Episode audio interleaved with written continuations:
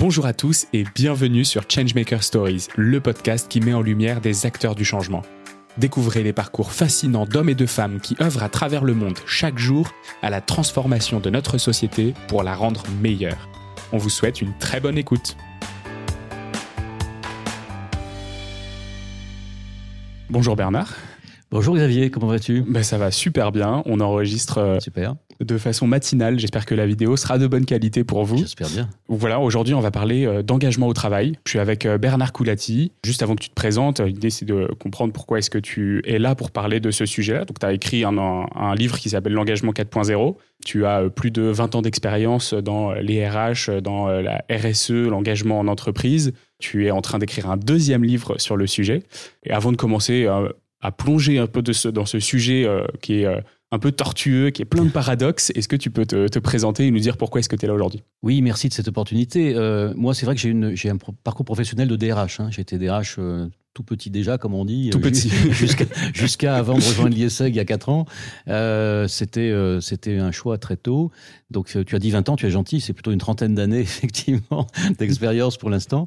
et j'étais dans des univers très intéressants où l'engagement était au cœur. On va en parler. Euh, Danone, groupe Danone pendant 10 ans, euh, et Pernod Ricard pendant 15 ans, plus de 15 ans. Et ce sont deux groupes de raisons différentes, avec des dirigeants, des valeurs, une culture qui fait que l'engagement est exceptionnel avec ses bons côtés, ses mauvais côtés parfois, on va en parler. Hein. Euh, mais c'est vrai que ça m'a beaucoup inspiré du coup ces entreprises euh, pour écrire sur l'engagement et pour pouvoir transmettre un certain nombre de choses sur l'engagement. Donc me revoilà aujourd'hui en fin de parcours professionnel dans ma passion qui est d'enseigner, de transmettre et donc j'ai rejoint l'ISEG il y a 4 ans maintenant. Euh, je suis ravi d'être professeur de leadership et de ressources humaines ici. Et, euh, et je, je m'attelle maintenant à, euh, à, faire un peu le prosélytisme, on va dire, de, de ce sujet de l'engagement qui, qui, le mérite. Parce qu'on est dans une période, on va y revenir, où c'est un thème chaud, comme on dit, mm. euh, et qui n'a pas fini d'être sur la table de, des dirigeants, des jeunes générations, enfin de tous les salariés. Donc on est, on est en, plein dans, en plein dans ce sujet-là en ce moment. En termes d'engagement, c'est quoi le, le contexte actuel Le monde du travail, on a beaucoup discuté ces dernières années avec le Covid, avec la transformation de nos façons de, travailler, que ce soit euh, en présentiel, euh, à distance, que ce soit euh, des nouvelles façons de travailler. Le freelancing a explosé aussi. c'est quoi aujourd'hui l'engagement? C'est quoi le contexte dans lequel on, travaille aujourd'hui? Oui, le freelancing, on est en mode slasher un peu partout maintenant aussi. Exactement. Hein, de plus en plus, qu'on soit jeune ou, ou senior d'ailleurs, on pourrait y revenir point commun entre les deux. Alors, c'est vrai que depuis le Covid, euh, le Covid, ça nous paraît déjà loin, hein, mais en fait, c'est quand même tout près. Et le nombre de changements qu'on a eu depuis est absolument extraordinaire. Mon livre, d'ailleurs, était avant le Covid. C'est pour ça que je me dis, il faut absolument en écrire un il faut deuxième. Une à jour. Parce qu'on n'est clairement pas à jour. Tout va très vite. Euh, je, alors, ce qui a changé, je trouve, euh, moi, j'ai passé dix ans en Asie. Euh, j'ai oublié de le dire tout à l'heure, mais je suis revenu en France il y a quatre ans. Ce qui m'avait frappé, c'est que l'emploi se porte bien, en fait, en France. Mais le travail se porte mmh. pas bien. C'est-à-dire les valeurs travail, le, le, le, rapport au travail euh, a, a, de vrais soucis, alors que l'emploi, l'emploi va bien. Et le gros changement, c'est le basculement euh, du rapport de pouvoir entre les employeurs et les collaborateurs. Hein. Mmh.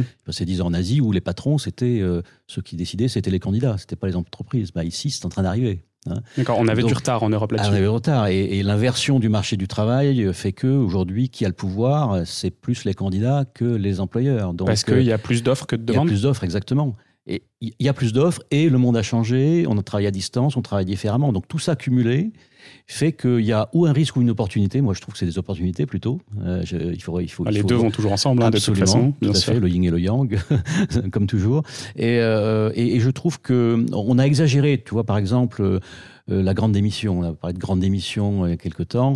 Du quiet quitting. oui, alors il y a le big quit aux États-Unis où il y a eu beaucoup de départs, en France finalement assez peu. Par contre, ce qui est plus inquiétant, c'est euh, le, silent quit, comme on dit, la démission silencieuse, même le loud quit, on dit maintenant, c'est-à-dire on reste au travail, on est désengagé, et en plus on le fait savoir sur les réseaux sociaux. Donc ça, ça m'inquiète un petit peu, et, je trouve que c'est pour ça qu'il faut revenir aux sources de l'engagement, de ce que c'est, qu'est-ce que ça peut apporter aux collaborateurs, et pas seulement aux entreprises. Et il faut rééquilibrer un peu ce, thème-là. Donc en fait, on est, on est dans cette période où on a plein de paradoxes. Euh, L'histoire n'est pas finie du tout sur le sujet. Je, je pense qu'on a encore beaucoup de choses à faire. Et, on a surtout un paradoxe qui est, qui est intéressant, c'est que les collaborateurs aujourd'hui, les salariés, hein, euh, le monde du salarié en général, pas que les jeunes, parce que les jeunes souvent on les met en avant pour dire ils veulent du sens, etc. Bah, les autres aussi, hein. simplement eux ils osent le dire, hein. c'est très bien.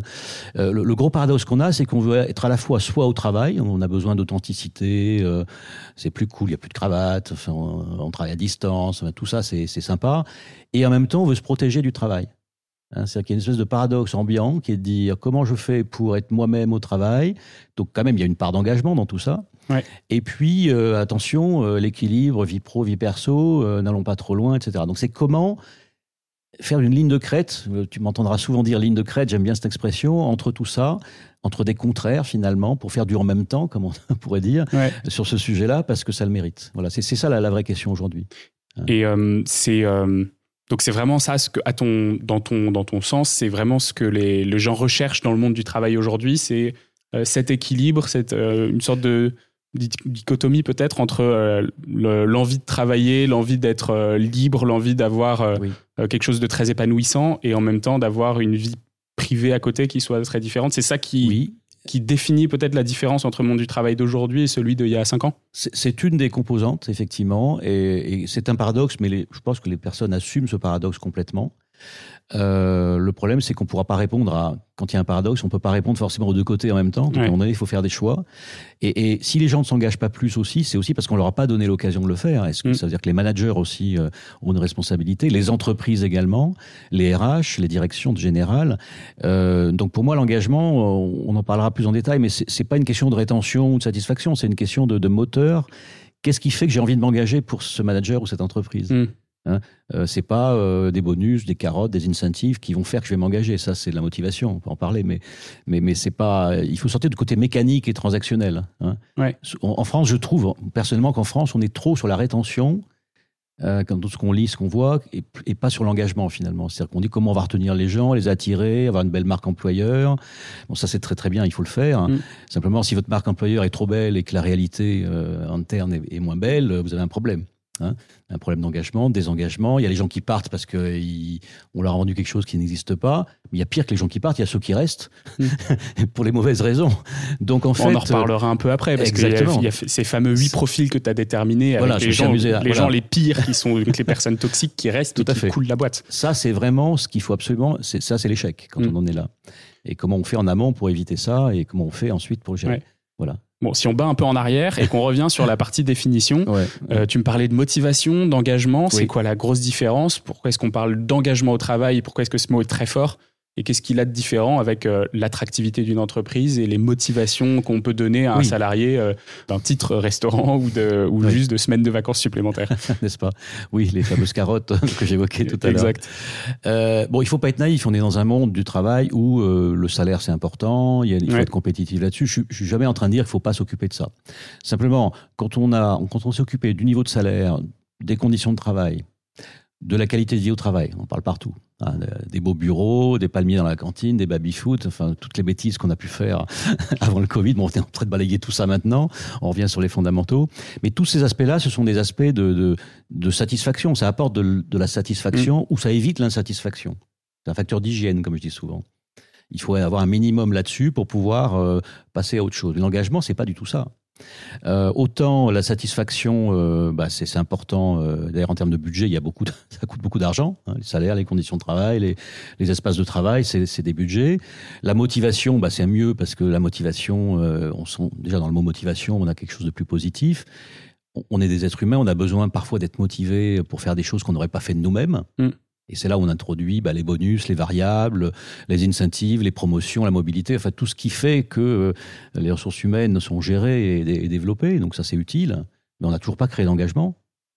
Pour moi, l'engagement, c'est pas quelque chose. On peut pas engager quelqu'un. Je peux pas euh, t'engager. Je peux créer des conditions dans mon style de management, dans l'environnement de travail, pour que tu décides en fonction de ce que tu vas voir de t'engager ou pas. C'est hmm. pas pareil. C'est dans l'autre sens que ça marche. Et du coup, hein comment est-ce qu'on reconnaît quelqu'un qui est engagé Eh bien, quelqu'un d'engagé pour moi, alors je l'ai pas motivé, enfin motivé et engagé. Et engagé, et en tout cas engagé. Mais on peut être euh, d'ailleurs démotivé et engagé. C'est un des grands hmm. paradoxes. Ça c'est pas d'abord satisfait puis motivé puis engagé ça marche pas comme ça on on parle pas du tout d'une pyramide de Maslow avec des besoins primaires en entreprise et ça où Maslow euh, je dis pas qu'il avait tort parce que c'était un fondamental du management mais à un moment donné il manquait quelque chose. C'est qu'on peut être frustré de son niveau de salaire hmm. et être très émotionnellement connecté avec l'entreprise et, ses valeurs ou, avoir un manager exceptionnel avec qui qu'on va suivre ailleurs euh, peut-être. Donc on n'est pas sur les mêmes dimensions. L'engagement pour moi c'est alors j'ai défini cinq éléments mais Chacun amène sa sauce là-dessus, on le voit bien, hein, chacun sa définition. Mais dans mon expérience, il y a, premièrement, c'est mieux en le disant, c'est l'effort supplémentaire qu'on est prêt à mettre quelque part. Mm. Hein. Euh, quand je me lève le euh, matin. Euh, sortir du minimum syndical. Exactement. C'est mon contrat de travail, c'est pas de l'engagement, c'est juste le contrat. Donc, et, ça ne veut pas dire des heures supplémentaires jusqu'au bout de la nuit. C'est c'est plutôt l'état d'esprit. Hein. Mm. Est-ce que j'aide mes collègues? Est-ce que je fais plus que juste mon job, etc. Donc ça, c'est ça. Deuxièmement, euh, bah, ce que j'appelle la connexion émotionnelle, c'est-à-dire euh, est-ce que je me fais des collègues, euh, est-ce qu'on va boire un coup avec les collègues après le travail, est-ce qu'on se fait des amis au travail, pourquoi pas? Quand j'ai commencé à travailler, se faire des amis au travail, c'était tabou, on faisait pas, ça se faisait pas.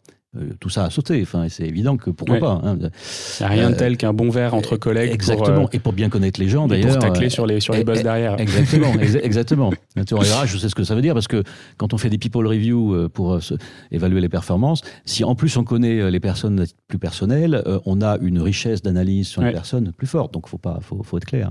Donc, la connexion, c'est important. Et, et donc, ça, c'est très, très important. Ça, c'est le cœur qui parle plutôt, le, côté, le, côté relationnel. Troisièmement, euh, bah, l'adhésion aux valeurs et aux objectifs de la boîte. Ouais, complètement. Parce que finalement. C'est vrai qu'on n'en a pas du tout parlé, mais le, la bah, mission sociale. Quand même. Et aujourd'hui, on peut plus demander aux gens d'être aveuglément euh, engagés.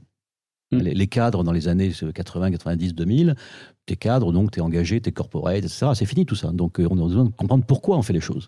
Hein. C'est pourquoi j'adhérerais, euh, pourquoi il y a une raison d'être dans l'entreprise et quelle est la raison d'en être pour moi. J'appelle ça la raison d'en mm. être. Euh, pourquoi euh, je serais aligné par rapport à ça et montrez-moi que, ça veut dire quelque chose pour moi. Mais alors ça, qu'est-ce qui a changé par rapport à des années qui sont pas si lointaines que ça? Qu'est-ce qui a fait que bah, aujourd'hui un cadre, il a donc un cadre sup, il a besoin du coup d'avoir ce cette raison d'en être Mais parce que euh, pendant des années, euh, on se posait pas de questions. Je pense que l'on se posait moins de questions et l'entreprise était quand même plus linéaire et plus verticale. Ouais. Donc c'est vrai qu'on était dans un mode de fonctionnement très vertical dans les entreprises euh, françaises en particulier. On aime bien les jardins à la française. Hein. donc ça, il y avait des chefs, des sous-chefs, des surchefs, etc. en tous les sens. D'ailleurs, ça a donné ces excès-là ont donné l'entreprise libérée qui n'a pas fonctionné non plus parce qu'on fait disparaître les managers et, mm. c'est la tyrannie des process qui s'installe, donc c'est pas non plus mieux, c'est pas mieux, on voit bien. Donc on cherche un peu le modèle hein, en, ce moment. Donc il y a plus de verticalité euh, automatique. Euh, soit cadre et tais-toi, c'est fini, hein, c'est terminé depuis longtemps. Et, c'est tant mieux. Et c'est tant mieux parce que la créativité, l'innovation, le fait de, créer de la valeur dans l'entreprise, c'est mm. aussi bah, mettre sur la table toutes les énergies et toutes les, toutes les idées de tout le monde. Et, donc, on était un peu dans un carcan. Et grâce aux jeunes générations et grâce à ce qui se passe euh, dans, dans le monde actuel, avec toutes ces problématiques également, tous ces paradoxes, c'est en train de sauter en éclat, de, mm. de sauter et de, et de, de, rouler en éclat, et, et, il faut changer ça. Donc, dans ma définition, c'est ce que j'appelle la quête de sens. Enfin, c'est le quatrième élément. Euh, les gens ont besoin de comprendre pourquoi ils font les choses. Ouais. Hein et mon cinquième élément, alors le cinquième élément, c'est un peu chapeau de tout, c'est ce que j'appelle l'appropriation. Alors c'est en anglais, c'est ownership, c'est un plus joli mot, ownership. C'est pas facile à traduire en, français, et c'est pas le sentiment d'appartenance. Hein. c'est plutôt c'est la boîte qui m'appartient. Euh, c'est pas j'appartiens à la boîte. C'est vous savez quand vous prenez un verre avec euh, en terrasse avec des amis, vous entendez les gens parler de leur boulot autour de vous, et, euh, et qu'est-ce qu'ils disent? Comment ils parlent de leur travail? Est-ce qu'ils disent Est-ce qu'ils disent ils La boîte est en train de faire ça, donc pas d'appropriation, pas d'engagement. Le premier KPI de l'engagement, il est là. Hein. Ou bien on, je, etc. C'est-à-dire, quand, quand vous êtes propriétaire de quelque chose, vous êtes engagé différemment. Donc, c'est comment créer. Et ça, ça se fait pas par des bonus ou des, ou des bureaux ou, des, ou, des, ou, des, ou du salaire. Euh, je dirais même que trop de salaire, trop de qualité de vie au travail, et soyons un peu provocants, trop de confort, euh, crée finalement euh, pourquoi je m'engagerais enfin, si, si, je suis confortable. Donc il faut trouver, ligne de crête, encore une fois, entre euh, la qualité de vie au travail et la qualité du travail par les collaborateurs. C'est-à-dire comment les collaborateurs s'approprient leur outil de travail, leur équipe, euh, leurs produits, euh, leur vie dans l'entreprise, etc., pour, pour aller plus loin. Et c'est ça le challenge. Hein? Tant qu'on n'a pas fait ce travail-là d'analyse, on n'a pas travaillé sur l'engagement. On a l'illusion d'eux, mais, mais, mais on ne travaille pas là-dessus. Cette fameuse ligne de crête dont tu parlais, comment est-ce qu'on fait pour créer ces conditions ces conditions d'engagement dans une entreprise Comment est-ce qu'on fait pour bah, embarquer les managers dans une culture, dans une façon de faire qui, qui soit porteuse de sens pour les personnes qui sont avec eux, leurs collaborateurs? Comment est-ce qu'on crée ça? Alors, pour moi, c'est un sujet qui est, euh, qui est très, on pourrait dire, systémique. C'est-à-dire hmm. qu'en fait, c'est pas un seul Et qui se traite en 400 pages dans un bouquin en plus. c'est ça. on, a 25 minutes. Exactement. Ah c'est surtout pas, voilà, les 5 points, faites ça, vous y allez arriver. Alors, ça, c'est surtout pas. Euh, c'est pour ça que c'est toujours un peu une pensée complexe l'engagement. Il faut, il faut, il faut, il faut tourner un peu autour de, de, plusieurs cadrans et, et, tout faire en même temps après. Donc pour moi, il y a quatre éléments euh, qu'il faut traiter en même temps. C'est d'abord la culture d'entreprise et l'organisation. Hmm. C'est ensuite le manager, l'action du manager. C'est ensuite qu'est-ce qu'on fait dans les équipes. Et ensuite, qu'est-ce qu'on fait au niveau des individus. Voilà. Donc il y a, y a des acteurs dont on souhaite qu'ils soient engageants. L'entreprise doit être engageante. Donc comment on fait pour avoir une organisation qui est à peu près qui est apprenante, où les gens vont apprendre, mm. se développer, qui est pas trop complexe, où il n'y a pas trop de reporting, où il n'y a pas trop de complexité, parce qu'on oublie de dire que le type d'organisation que vous avez, centralisé, décentralisé, 25 euh, niveaux hiérarchiques, 3 niveaux, équipe semi-autonome ou pas, mais c'est énorme l'impact de ça sur l'engagement déjà. Mm. Parce que si vous avez de l'air, si vous êtes, euh, si vous avez l'initiative à prendre quelque part, si vous n'avez pas pour commander un stylo appelé New York ou Paris, euh, ben vous allez décider de vous-même là où vous êtes. C'est la subsidiarité. Donc déjà, l'engagement, sans faire des politiques RH dans tous les sens, c'est pas un sujet RH en fait l'engagement. Hein. C'est un sujet vraiment euh, de direction générale pour moi, de systémique. Donc travaillons sur l'organisation, simplifions les organisations, des process inutiles, les réunions inutiles, tout ça. Déjà tout ça, ça donne de l'air, euh, et ça donne de l'oxygène et pour, que les personnes puissent s'approprier euh, leur environnement de travail, premièrement.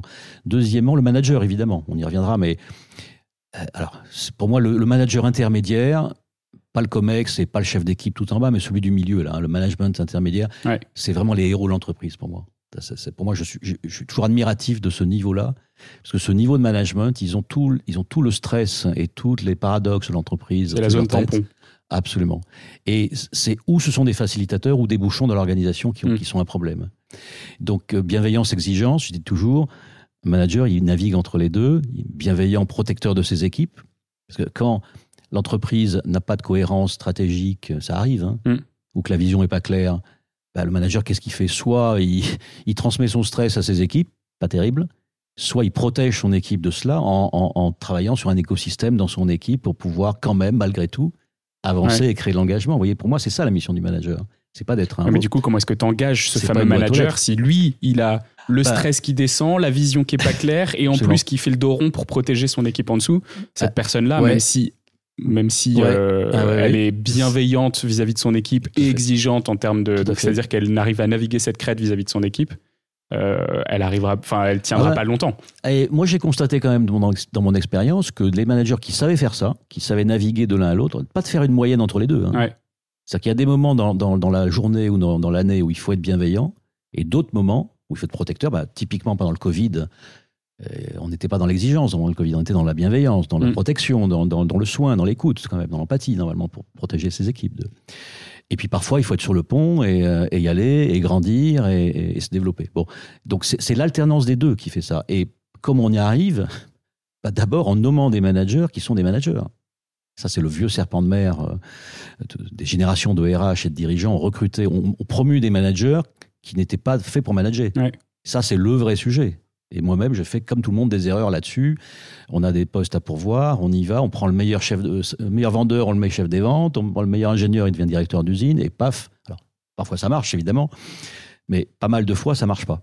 Parce que ces personnes sont des experts, sont des techniciens, sont mm. des, mais sont pas faits pour, pour, pour gérer de l'humain. Et ça, c'est, et ça, ça tue l'engagement évidemment. le, problème, il est là, il est à la racine. C'est comment redonner envie aussi de manager. J'enseigne je, à l'ISEG euh, j'ai des jeunes en Master 1, Master 2, euh, le mot management, pour eux, ça leur évoque pas grand-chose. Hein. Leur leadership, oui. Changer le monde, faire de la RSE, mm. transformer les organisations, euh, ils sont tous là. Mais manager une équipe avec les petits bobos du quotidien, l'exigence, la bienveillance, euh, l'absentéisme, enfin tous les trucs de tous les jours aussi, parce que c'est aussi ça. Hein, c'est pas que les, les c'est pas faire des PowerPoint et inspirer seulement. Là, il faut reconstituer une motivation pour faire ça. Parce qu'ils ont vu leurs parents, ces jeunes. Ils ont vu leurs parents euh, rentrer en burn-out, souvent, euh, du boulot. Euh, donc, ça, ça fait beaucoup de mal, tout ça. et donc, moi, je milite pour, voilà, pour réenchanter un peu ce, ce, ce, job de manager. et il faut, il faut qu'on y arrive, parce que c'est le. Mm. C'est le nerf de la guerre. Et en plus, il y a plein d'études, euh, d'enquêtes et autres qui montrent qu'aujourd'hui, les gens sont plus capables de s'engager pour, pour l'entreprise ou même pour son pays. C'est compliqué. Le rapport aux dirigeants tout en haut. Par contre, le petit collectif, donc le grand collectif marche plus beaucoup, mais le petit collectif, l'équipe, le manager et l'équipe a encore du sens. Ouais. Bah, on parle beaucoup, euh, c'est les, les, les, boîtes qui se lancent et qui fonctionnent bien aujourd'hui, ce sont des sociétés coopératives, des euh, sociétés territoriales. Tout à fait. Absolument. Euh, donc effectivement, il y a vraiment cette, ce maillon, ce maillon territorial et communautaire qui se crée, qui marche bien. Et ça, le maillage, et les jeunes générations sont en plein là-dedans aussi. Enfin, et pas que. Enfin, et donc ça, c'est de l'espoir pour moi. Ça veut dire qu'il faut investir massivement sur le recrutement, le développement mm. euh, de ces managers, quitte à créer des filières d'experts pour ceux qui ne pourront pas être managers, parce qu'on valorise peu les experts aussi dans les entreprises. Donc c'était jusqu'à il y a une époque récente. Euh, devenir manager, c'était avoir une promotion. Mm. Tu mérites, tu as bossé, tu as été performant, donc tu deviens manager, c'est normal. Et puis tu deviens DG à la fin, bah, c'est la filière hiérarchique classique. On essaie de sortir de ça en disant manager, c'est une vocation, c'est un métier avec ses techniques. C'est pas une science, c'est plutôt un art quand même, parce que c'est de l'humain. Euh, mais euh, je pense qu'il faut vraiment professionnaliser cette filière management. Mm. Certaines entreprises le font. Moi, j'ai travaillé sur des, des, référentiels de compétences dans les entreprises où j'étais, où on a, on a fait ça. Mais il, faut, il faudrait généraliser ça et redonner envie à travers ça de, de manager. Si on essaie de rentrer un peu dans le concret pour, euh, pour faciliter la compréhension des auditeurs, je m'imagine euh, quelqu'un qui écoute le podcast et dit Ok, dans ma boîte, euh, c'est qui les gens qui sont autour de moi euh, Comment est-ce que je fais pour savoir si cette personne-là, elle est engagée, démotivée, désengagée, motivée, désengagée Est-ce qu'elle est constructrice pour l'entreprise ou est-ce qu'elle est plutôt destructrice? Comment est-ce qu'on reconnaît ces gens? Est-ce qu'il y a des, des profils qu'on peut repérer? Bah, le profil, tu, tu, as lâché le mot. Euh, j'ai essayé de travailler sur des profils, moi, justement. C'est ça que j'ai proposé dans mon bouquin. Mais au-delà de mon bouquin, je, je, je, fais ça dans les formations, dans les entreprises aujourd'hui. C'est super intéressant parce que c'est mettre des mots sur des choses que les, les gens vivent au quotidien. Ouais. Et j'ai trouvé qu'il y avait finalement des profils très désengagés, des profils engagés, moyennement, d'autres qui étaient très engagés et d'autres trop engagés. Parce qu'il y, a, le mm. côté tabou du surengagement aussi, parce qu'on parle souvent du désengagement. Oui, on en parlait en introduction, il y a un peu la, protection, la vie privée. Il, y a, les deux, c'est-à-dire mm. qu'il faut être bienveillant, mais pas trop, parce que sinon euh, ça désengage et ça crée pas d'engagement. Et il faut être exigeant, mais pas trop non plus, parce que sinon on tombe dans le harcèlement, dans les risques psychosociaux et, dans, des problématiques. Ce que tu appelles le fanatisme, il me semble. En Exactement, le fanatique. Alors, effectivement, alors, fanatique, c'est le dernier. Donc, euh, si, on les prend dans l'ordre, euh, euh, il y a le pyromane. Le pyromane, pour moi, c'est un salarié extrêmement désengagé, mais de manière toxique. C'est-à-dire qu'il est tellement désengagé qu'il supporte pas que les autres le soient pas autant que lui ou mmh. qu'elle. Et donc, il va être plutôt hostile, en fait. Plutôt hostile, mais il reste dans l'entreprise. Parce que s'il part, tout va bien. Et c'est là où ça se corse, c'est qu'il part pas, il reste et donc il va un peu être euh, un facteur de, saboteur. de pollution, de saboteur, de pyromane, effectivement. Euh, donc, donc lui, euh, lui ou elle, enfin, soit on a vu les choses venir avant et on, l'a traité, soit on l'a pas vu et à un moment donné il faut, il faut mm. traiter le sujet et soit en le remobilisant, soit en faisant un pacte de départ pour lui. Et malheureusement, ça se, ça se finit toujours comme ça. mais mais c'est la réalité. Tous les managers vivent ça. Mm. Et tous les managers demandent à leur RH de les aider à gérer ça. Après, il y en a un autre qui s'appelle le touriste. Alors le touriste, il est désengagé aussi, mais il est moins dangereux que le pyromane. Euh, touriste, on voit bien ce que ça peut représenter. Je suis là en touriste, donc ça veut dire en gros, je, je viens, je viens pas, je suis engagé, pas engagé, est-ce que je vais partir, rester, tu sais pas trop. Euh, mais euh, il n'y a pas d'attachement émotionnel, il n'y a pas d'engagement dans mes cinq définitions que j'ai mmh. tout à l'heure. Et, et, et, on est euh, dans une approche euh, plutôt d'ennui, on va dire. C'est-à-dire que on appelle ça le bore out en anglais. Euh, il y a le burn-out, il y a le bore out, l'ennui. Quand on s'ennuie, quand on n'est pas challengé, euh, on peut tomber dans un état de touriste, effectivement, soit volontairement, soit involontairement. Et, c'est vrai que du coup, là, il y a des choses à faire pour remobiliser, euh, réinvestir dans le travail, changer de poste éventuellement. Le manager a des cartes en main pour, pour, mm. pour ça, avant que ce touriste devienne pyromane, parce qu'il faut aussi pas que, que ça puisse tirer vers le bas. Après, on a deux profils qui sont un peu dans la zone neutre. Vous savez, le plus difficile, c'est de gérer les, personnes qui sont ni engagées ni désengagées. Une espèce de zone grise où les gens font leur job sans plus. Mm. On a parlé de démission silencieuse tout à l'heure. Bon. Et il y a un profil que j'ai appelé le 35 heures. Alors, on est en France, donc, le 35 heures. Au Japon, je l'aurais appelé le 42 heures. c'est celui ou celle qui fait ses heures et qui rentre chez lui ou elle. Voilà. Et donc, euh, OK pour faire mon travail, je le fais bien. Une qualité de travail. On a tous besoin de, comptables qui font la compta, de, etc. Bon, très bien. Par contre, qu'on ne sait pas sur moi, sur les happy hours, euh, les, sur l'élastique, euh, ça, ça, date un peu, sur les team building, etc. Parce que là, on rentre dans l'émotionnel et je veux pas de ça. Voilà. Donc ça, c'est un vrai choix de vie. Et la vraie question pour les dirigeants, c'est qu'est-ce qu'on, est-ce qu'on accepte ça ou pas? Ou est-ce qu'on essaie d'engager plus ces personnes-là? Ma conviction, c'est qu'il faut, il faut les laisser tranquilles. c'est un peu, certains dirigeants vont me dire comment, c'est pas normal, il faut engager tout le monde, etc. On peut essayer, mais pas trop de pression. Euh, en Asie, je me rappelle, si on faisait trop ça, les gens partaient après, mm. aller retrouver un confort ailleurs. Donc, on a tous besoin dans les organisations de personnes qui font juste leur job et qui le font de manière non toxique, bien, correcte. On peut pas avoir dans une équipe 10 personnes surengagées ou, ou même top engagées. C'est un, pilotage d'un de, mix. Hein. Ça, c'est la réalité. Tous les managers de terrain le savent et, quand on, leur dit ce profil-là, ils comprennent très très bien ce que ça veut dire. Voilà. Mais il y, a des, il y, a des, fois où les 35 heures, le profil 35 heures a envie de s'engager plus. Ben là, il faut être là pour, euh, il faut être là pour euh, concrètement pour lui proposer plus de choses. Hein. Euh, je prends un exemple très concret. Une mère de famille qui a pendant X années eu comme priorité ses enfants et, et, sa vie familiale, ou une ONG ou des choses mm. différentes, va être en profil 35 heures, comme je l'appelle, pendant 10 ans. Et puis, à un moment donné, ben, les enfants partent ou, ou j'ai moins d'activité on peut être ouvert de nouveau à, s'engager plus. Et là, il faut être là. Hein, il faut saisir l'opportunité. Mais sans pression. Ça, c'est important. C'est un profil euh, très important. Après, on a le dilemme. Le dilemme, alors le dilemme, c'est un profil qui est euh, que, que, toi et moi pouvons être à tout moment. C'est-à-dire qu'à tout moment, on peut être frustré euh, par quelque chose. on peut être engagé, émotionnellement connecté, aimant l'entreprise, ses valeurs, etc. Mais avoir un petit truc qui d'insatisfaction, salaire, carrière, euh, ou un problème à la maison, hein, ça peut être n'importe quoi. Et donc on va être un peu en, espèce, on va flancher un peu pendant un moment, on va être en mode dilemme. Je me pose des questions, je dois rester, partir, bon. Et là, c'est stratégique. Là, que là, là, il faut, là, le manager et les RH ont des choses à faire. Si euh, tu es en train de divorcer, qu'il y a un problème à la maison, je pourrais pas faire grand chose pour toi. Si tu veux 40% d'augmentation de salaire non plus, peut-être, je pourrais pas faire grand chose pour toi. Mais entre ces deux extrêmes, euh, il y a plein, il y a plein de choses. Et donc, il y a plein de, j'ai plein d'histoires en tête de collaborateurs qu'on a rattrapés comme ça. Donc ça, c'est de la vraie rétention hmm. intelligente, pas sur des trucs matériels forcément, mais euh, de comprendre ce qui se passe, d'être à l'écoute, de donner de l'importance et de la reconnaissance à cette personne et de voir ce qu'on peut faire pour elle. C'est tout bête, mais enfin, il faut le faire. Ça, c'est concret. Hein. Après, on a les deux profils engagés. Alors, je vais passer vite sur eux parce qu'on voit bien ce que ça représente. Euh, loyal, optimiste, euh, euh, proactif, etc. etc. C'est le bâtisseur. Et puis, alors, le nec plus ultra, le nirvana de l'engagement, on va dire, le, de tous les managers rêveraient d'avoir que ça dans leurs équipes, et ça n'arrive pas, évidemment. C'est ce que j'appelle l'alchimiste. Alors, l'alchimiste. Évidemment. transforme du plomb en or. c'est un peu le, la tête de gondole de, de l'équipe, si je puis m'exprimer ainsi c'est l'employé qu'on a envie de montrer. Mm. Tellement c'est cette personne, euh, tu as remarqué, c'est toujours les mêmes qu'on met dans les groupes de travail, les groupes projets, qui accueillent les nouveaux, euh, qui représentent l'entreprise à l'extérieur. C'est les mêmes populations. C'est les alchimistes.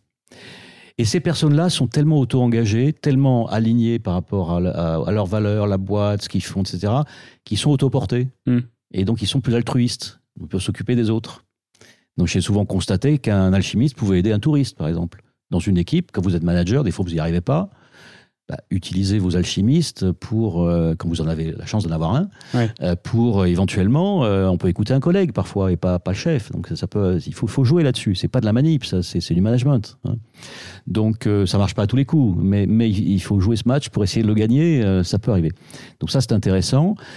Les deux derniers profils, alors il y en a un qu'on ne présente plus malheureusement qui est très célèbre, c'est le burn-out. Ouais et là, et là célèbre, hein, parce que là, on parle de choses sérieuses, euh, de maladies professionnelles presque, d'épuisement de, euh, physique, mental, enfin, c'est grave. Lié à un surengagement, du coup Alors, lié à un surengagement ou à une tierce personne qui est le fanatique. Oui. Et ce qu'on oublie de dire souvent, c'est que le burn-out, bah, le burn-out, on dit ouais, trop, trop de travail. Non. Bah, le, patron de start-up, tu, gères ta, tu crées ta start-up, tu bosses 120 heures dans la semaine, tu es en pleine forme. Tu es peut-être fatigué. Mais en termes de sens et d'alignement, tu n'es pas du tout en burn-out. C'est mm. pas ça le burn-out. Le burn-out, ça peut venir de deux choses. Soit une organisation qui est toxique, trop, de niveau hiérarchique, trop de reporting, trop de choses contradictoires à gérer, etc., etc. Donc à un moment donné, on est comme le lapin dans les feux de la voiture, on ne sait plus où. Et ça, ça fait, ça fait du burn-out. Premier point. Et le deuxième point, et ça je l'ai constaté, d'où mon profil fanatique, le dernier que j'ai créé, souvent c'est un couple infernal entre un fanatique et un burn-out, c'est-à-dire un fanatique qui est tellement engagé qui va se prendre vraiment pour l'incarnation vivante des valeurs de l'entreprise, tellement il est allé loin sur le sujet, ce qui est bien, ça part d'un bon sentiment, mais, mais son action devient contre-productive parce qu'il met de la pression sur les autres. Et, là, cette pression devient, devient vraiment psychosocialement parlant, euh, euh, devient très toxique pour les autres. Et ça, ça crée du burn-out aussi. Et ça, on ne peut pas laisser faire. Alors, Parfois, ça se voit pas à l'œil nu. Les dirigeants disent ah, super engagé cette personne. Et quand on creuse un peu, euh, c'est le job des RH d'aller mm. creuser ça. Hein. On s'aperçoit qu'il se passe des choses qui sont pas visibles à l'œil nu, mais qui font, qui, qui, font du mal aux autres, etc. Et donc là, on est obligé d'intervenir. Et fanatiques comme les pyromanes, pour moi, ce sont deux extrêmes qu'il faut, euh, sur lesquels il faut agir vite. Parce que sinon, Et agir, c'est-à-dire sortir bah, ou... Bah, ou... coacher pour. Euh, alors, ou, ou essayer de coacher. C'est des profils qui peuvent éventuellement revenir dans des zones vertes? Alors, ça dépend du degré de permanence du profil. Parfois, tu peux avoir une pointe dans la journée, tu peux être une pointe de fanatique ou une pointe de pyromane et tu reviens dans l'ordre. On est tous énervés, on a un coup, un coup de sang, etc. Par contre, quand tu t'installes dans ce profil de manière un peu permanente, c'est plus compliqué. Euh, donc, soit on l'a pas vu venir avant et il faut le, faut le traiter. Je pense que l'avantage est quand même au fanatique, parce que le fanatique, il part quand même d'un bon sentiment qui est qu'il est super engagé. On peut pas, on peut pas euh, balayer ça comme ça. Ouais. Alors que le pyromane, il est plutôt contre l'entreprise, c'est pas pareil. Et en même temps, comment faire pour le coacher, pour lui montrer euh, que, que qui fait fait du mal? Et donc euh, moi, dans mon expérience, les quelques fanatiques que j'ai eu à gérer, j'en ai pas eu beaucoup, mais enfin quelques-uns. C'est souvent des cadres sup. Hein, c'est pas c'est pas, pas des ouvriers en usine, c'est plutôt des cadres sup. Que, c'est un phénomène de cadre supérieur, souvent. Euh, certains comprennent et reviennent, se calment un peu, si je puis dire. Et d'autres pas du tout, se disent mais euh, mm. après tout ce que j'ai fait pour cette entreprise, euh, comment on me remercie. Euh, et souvent ça, ça, peut finir mal. Oui. Voilà. Mais c'est pas grave, il faut, il faut protéger le collectif. À un moment donné, le job d'un manager, c'est protéger son équipe aussi globalement. Euh, voilà. Et même si cette personne est surperformante, parce que souvent le paradoxe c'est que pour avoir le meilleur vendeur qui, qui surdélivre, mais qui a une attitude toxique, qu'est-ce qu'on fait? Hmm. Ça dit beaucoup d'une culture d'entreprise. On parlait de culture tout à l'heure. une culture d'entreprise, c'est ça aussi. C'est quoi l'importance de la culture, de l'engagement? On y accorde de l'importance ou pas? Et c'est dans ces cas-là qu'on voit. Hein, L'heure de vérité, elle est là. Inversement, quelqu'un de très engagé qui performe moins, pareil. Euh, c'est quoi la valeur de l'engagement, by, the way hein, C'est intéressant comme sujet. Est-ce qu'on met dans les bonus, euh, dans la rémunération, une partie liée à l'effort, au mérite, ou à l'engagement? Hein, Certaines boîtes, non, non, parce que c'est euh, subjectif, etc. C'est pas grave. C'est vrai que c'est compliqué. Moi, je milite pour. Il faut le faire quand même. Il faut le faire quand même. Il faut laisser les managers. Voilà un bon exemple de laisser de l'air aux managers. Pour, mm. Alors, les, syndicats vont dire c'est la, note de, la note de gueule ou euh, tête du client, etc. Mais dans toute décision humaine, il y a une part de, subjectif. Donc, si on la formalise un tout petit peu, bah, il faut que tout le bonus soit là-dessus. Mais si vous avez 10% de votre bonus qui est sur euh, le comportement, l'effort et l'engagement, c'est du symbolique. Mm. L'impact n'est pas énorme mais ce symbolique peut être, peut être très, très intéressant comme levier. Voyez oui, mais tu vois, tu, disais juste avant, euh, l'engagement est très différent de la motivation, et là tu lis les deux en fait. Ah ben les deux sont liés parce que la motivation c'est l'antichambre de l'engagement. Simplement, la motivation elle est liée à une transaction euh, avec une carotte et un incentive. En, gros, dans la motivation, j'aurais dû le dire tout à l'heure. Est-ce que tu peux acheter l'engagement en fait C'est la question. Tu vois. Bah, on peut pas. Justement, on peut acheter la motivation mais pas l'engagement. Oui. C'est-à-dire que la motivation, euh, si je sais que j'aurai un bonus en fin d'année, je vais me bouger pour y aller si vous me baissez mon bonus, ma motivation baisse. C'est mm. mécanique. L'engagement, c'est sur d'autres, euh, comme on a vu, c'est sur d'autres dimensions. Donc, à la limite, moi, j'ai plein de souvenirs de collaborateurs euh, super frustrés, super, mais qui restent et qui sont super engagés par ailleurs. Et puis un jour, ils partent, peut-être, pour certains. Pas pour, pas, pour, pas pour tous. Donc, euh, ce sont des dimensions, encore une fois, différentes. et c'est pour ça qu'il faut reconnaître l'engagement. Mais la motivation, on la reconnaît avant. C'est-à-dire, on dit, si vous faites ça, vous aurez ça. L'engagement, on ne peut pas le reconnaître avant. Oui, complètement. Et donc, ça ne veut pas dire qu'il ne faut pas le reconnaître non plus. C'est-à-dire que laisser un salarié engagé sans jamais le reconnaître, ou financièrement, ou non mm. monétairement, par euh, lui donner de l'importance de la face, comme on dit en Asie, euh, le mettre dans la lumière, euh, etc., le valoriser d'une manière ou d'une autre, le traiter comme un ambassadeur de l'entreprise. Toutes ces petites choses-là, c'est une reconnaissance de l'engagement. Mm. Donc, il faut faire attention à la maintenance de l'engagement aussi. Comme les bons élèves à l'école, on laisse le prof s'en occupe pas, il s'occupe des mauvais. Bah, il faut à un moment donné, il faut aussi, euh, il faut aussi, euh, si on veut garder des alchimistes, euh, même un alchimiste peut flancher à un moment mm. donné, hein, ça peut arriver. Donc il faut aussi que le manager et les RH, enfin, ce, ce, ce, ce, binôme des RH managers, qui pour moi est le le nerf de la guerre, c'est cette fonction humaine partagée entre Mm. ces deux personnes-là. Moi, je suis sûr qu'avec euh, tout ce qu'on vient de dire là, vous avez en tête à chaque fois, avec euh, le, le spectre des, euh, des différents profils qu'on a cités, vous aviez peut-être des visages qui vous venaient en tête, des noms qui vous venaient en tête. C'est c'est certain que dans votre entreprise, vous avez, vous avez vu tout ça, tout ça arriver. Ouais. Avant qu'on clôture cet épisode, est-ce que tu as as, des, des expériences que tu as vécues? Donc, tu parlais de 30 ans d'expérience en RSE, RH. Qu'est-ce que Qu'est-ce qui te paraît fondamental à mettre en application avec ce qu'on vient de dire? Un truc très simple, très concret que quelqu'un qui écoute le podcast pourrait faire demain. J'ai parlé des managers tout à l'heure et de, de la nomination des managers, du recrutement des managers. Et je pense que c'est un des points clés euh, du jour, parce qu'en fait, euh, sinon on n'y arrivera pas. Mm. Euh, Aujourd'hui, si l'engagement, si on dit que l'engagement repose sur le petit collectif, sur le manager et son équipe, quelles sont les clés pour, pour investir massivement là-dessus? Donc je pense qu'il faut renoncer, c'est compliqué pour une entreprise, mais il faut renoncer, et que les RH eux-mêmes renoncent à, à- à nommer des personnes qui sont les meilleurs performants, les meilleurs experts. Donc euh, reconsidérer ça. Euh, quitte à accepter que des personnes qui ont une moindre performance puissent devenir managers si on a détecté euh, chez, chez eux ou chez elles des, Mm. des vraies qualités humaines. Et puis, il faut, il faut que dans les écoles aussi, d'ingénieurs de commerce, dans l'enseignement supérieur, on puisse aussi redonner envie. Euh, alors, c'est aux professeurs à faire ça, puis à des- aux expériences, aux stages, enfin, dans tout l'écosystème des écoles, redonner envie de manager et pas simplement d'aller faire de l'audit ou, euh, ou des choses propres. J'appelle ça les, les trucs propres. hein. Euh, Quand on travaille en RH, par exemple, il faut aller dans une usine. Il ne faut pas aller au siège social pour faire tab- tableau de bord. Il faut, il faut- donc il faut, il faut réenchanter le travail de terrain, la vraie vie, quoi. C'est-à-dire la vraie vie, c'est euh, des ouvriers, euh, des gens qui travaillent et pas quand ils travaillent. Et donc le management et les RH, pour moi, il y, a- il y a une priorité, à mon avis, dans les entreprises, de redonner, de redorer le blason de ces deux fonctions-là. Pareil, les RH, c'est pas une fonction très populaire parfois, pour des bonnes et des mauvaises raisons. Hein. Euh, et le, le rôle du RH, c'est pas de, de- de sortir des process et, et des procédures. C'est d'aider le manager à faire bien son job de manager. C'est ça le boulot des RH. Et moi, j'ai eu la chance d'être dans des boîtes où c'était ça qu'on me, demandait. Et j'avais le droit de pas être d'accord avec des managers, de faire carton jaune, Mm. de challenger, pas seulement d'être un business partner euh, servile. Donc, y a, y a- c'est ça les priorités du moment pour moi. C'est le manager réenchanter le, le- ce job-là, euh, nommer les bonnes personnes et renoncer à en nommer d'autres. C'est compliqué hein, pour des entreprises parce qu'il y a des trous dans l'organisation et donc euh, des fois on dit bah, euh, qu'est-ce qu'on fait si Ouais. on n'a pas la, la ressource? Bah, Peut-être parfois il faut s'abstenir jusqu'à ce qu'on l'ait, euh, quitte à être un peu en mode dégradé et l'accepter. et pareil pour les RH. Il faut. y- Alors la bonne nouvelle c'est que dans les RH maintenant il y a des managers opérationnels qui vont vers cette fonction. Voilà. Donc il y a des managers qui ont une- des qualités humaines. Dans les grands groupes, on voit ça. Des, les DRH des grands groupes sont souvent des opérationnels, des anciens DG de filiales, qui ont une patte humaine, une connaissance de la culture. Et ces, ces gens-là en font des choses pas mal, de- parle de souvent. Agathe Montpez, euh, de Leroy Merlin, 28 ans, euh, Ah oui, CEO, ah euh, DG, en France. euh, DG, en plus, euh, effectivement. La, la- la place aux jeunes, et bah, bravo pour ça d'ailleurs.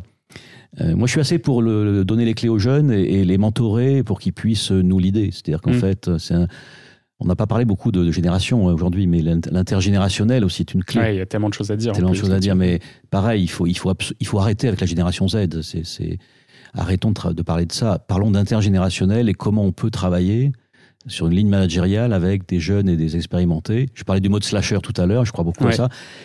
Je suis frappé du fait qu'avant 30 ans et après 50 ans, c'est compliqué. Entre 30 et 50, on est à peu près tranquille. Euh, mais avant 30 et après 50, on est en mode slasher, qu'on le veuille ou non. Les jeunes, oui, par nature. Étudiant plus Et job. puis moi, bah, qu'est-ce que je fais? Je suis consultant, enseignant, Mm. euh, après une carrière, etc.